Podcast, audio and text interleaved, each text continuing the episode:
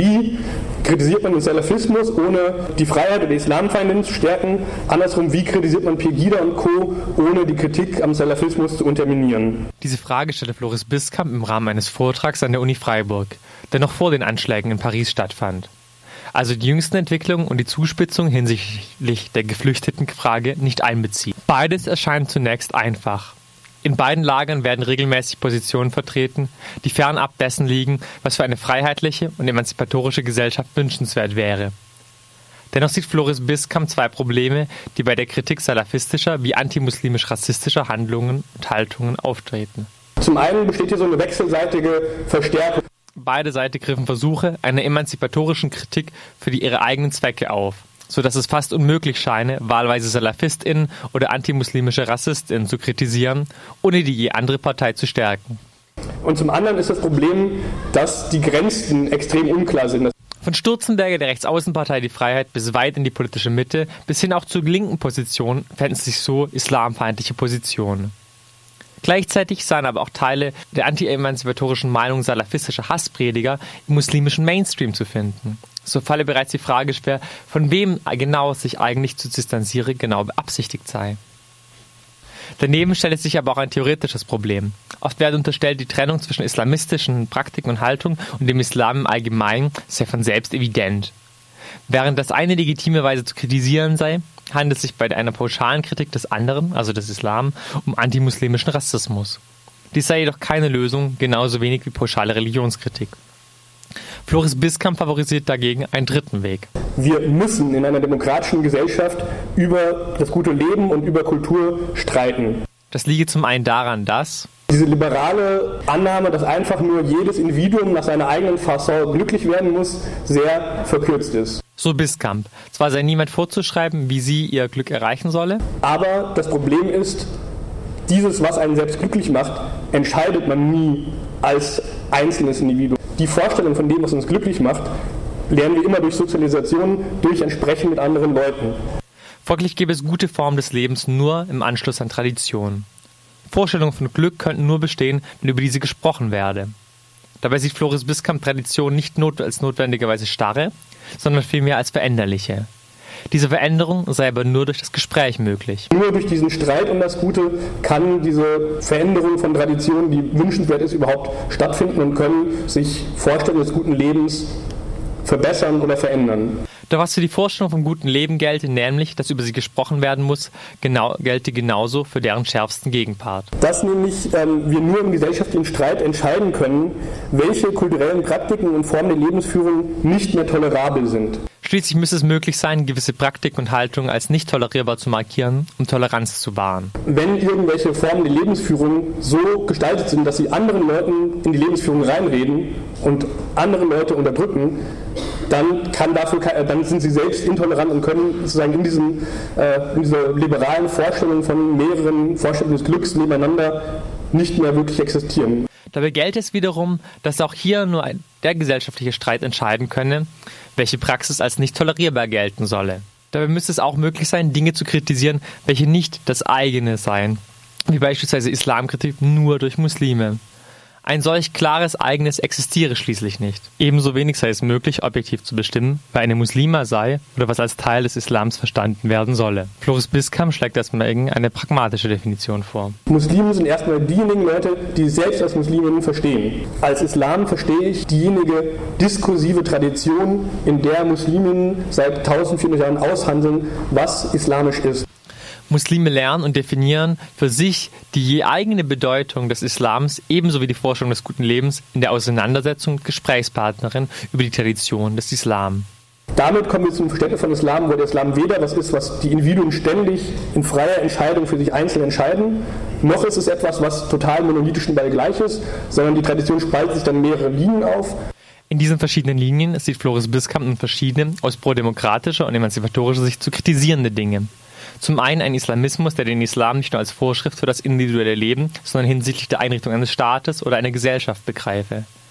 Dies sei zwar in Deutschland nur eine absolut minoritäre Position, führt aber dennoch dazu, dass junge Menschen als KämpferInnen für den IS in den Irak oder nach Syrien reisten.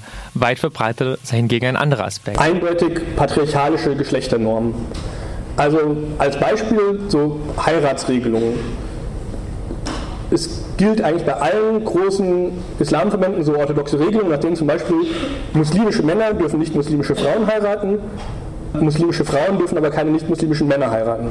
Auch gäbe es, wenngleich nicht Teil der mehrheitlichen Lehrmeinung, sogenannte Ehrenmorde oder Zwangsheiraten als Elemente eines sogenannten Volksislams und als weitere Gegenstände einer pro-pluralistischen Kritik, einen sich auf den Koran beziehenden Antisemitismus.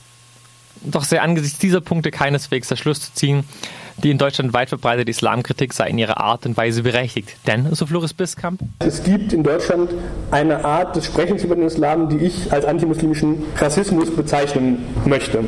So sei zu beobachten, wie Pegida, Hogesa und deren Ableger sich einer antimuslimisch-rassistischen Rhetorik bedienten und regional damit Erfolge erzielten. Auch gäbe es Parteien wie Pro NRW, die sich zeitweise als Ein-Themen-Parteien an dem antimuslimischen Rassismus verschrieben.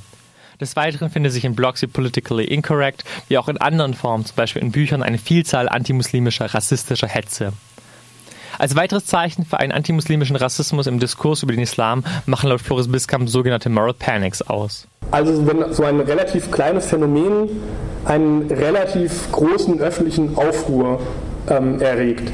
Ein Beispiel hierfür sei die Beschneidungsdebatte gewesen.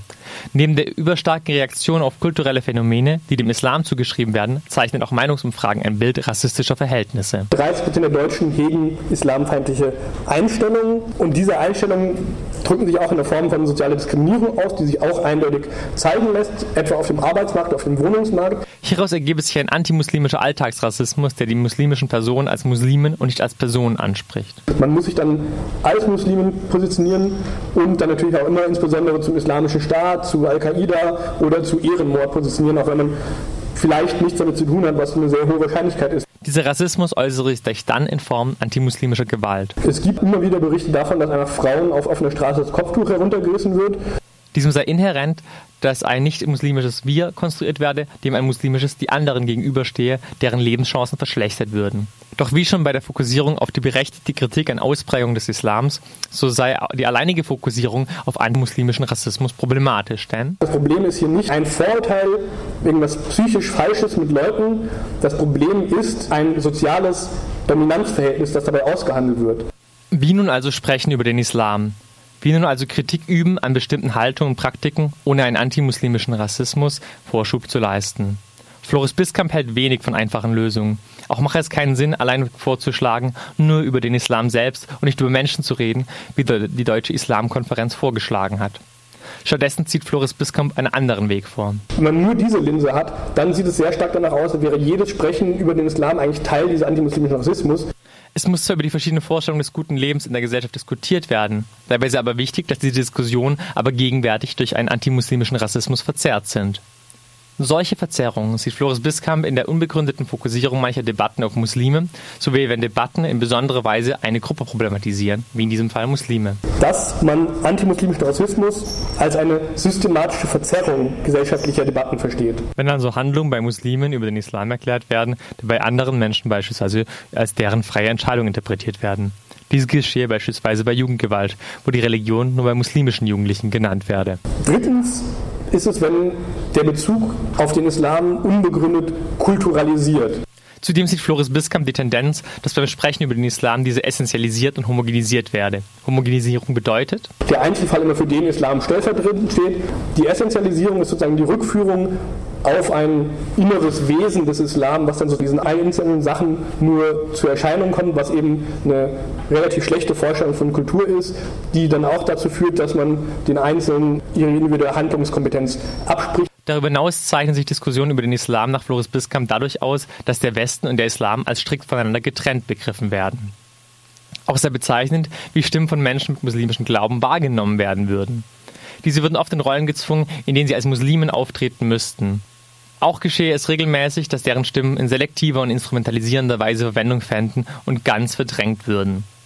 Was bedeutet diese Betrachtung nun für entsprechend über den Islam? Floris Biskamp ist der Meinung, dass es wichtig ist? Dass es eben keine starre Linie ist, die das Legitime vom Illegitimen oder die demokratische Kritik vom antimuslimischen Rassismus scheidet und dass es keinen Lackmustest geben kann, mit dem ich jedes einzelne Statement darauf einfach abmessen kann, indem ich es einfach isoliert betrachte, sondern man muss bei jedem Statement es im Kontext betrachten und muss fragen, welche Effekte hat das wahrscheinlich. In dieser Konsequenz dann sprechen über den Islam dann prodemokratisch? Bei dem spezifische Probleme innerhalb des Islams auf eine Art und Weise thematisiert werden, dass sie darauf zielen, dieses Problem mit Muslimen kooperativ zu thematisieren und zu lösen. Illegitim, weil rassistisch hingegen sei ein solches Sprechen, das den Effekt der rassistischen Verzerrung verstärkt und einen Gegensatz zwischen einem nicht-muslimischen Wir und einem muslimischen anderen konstruiere.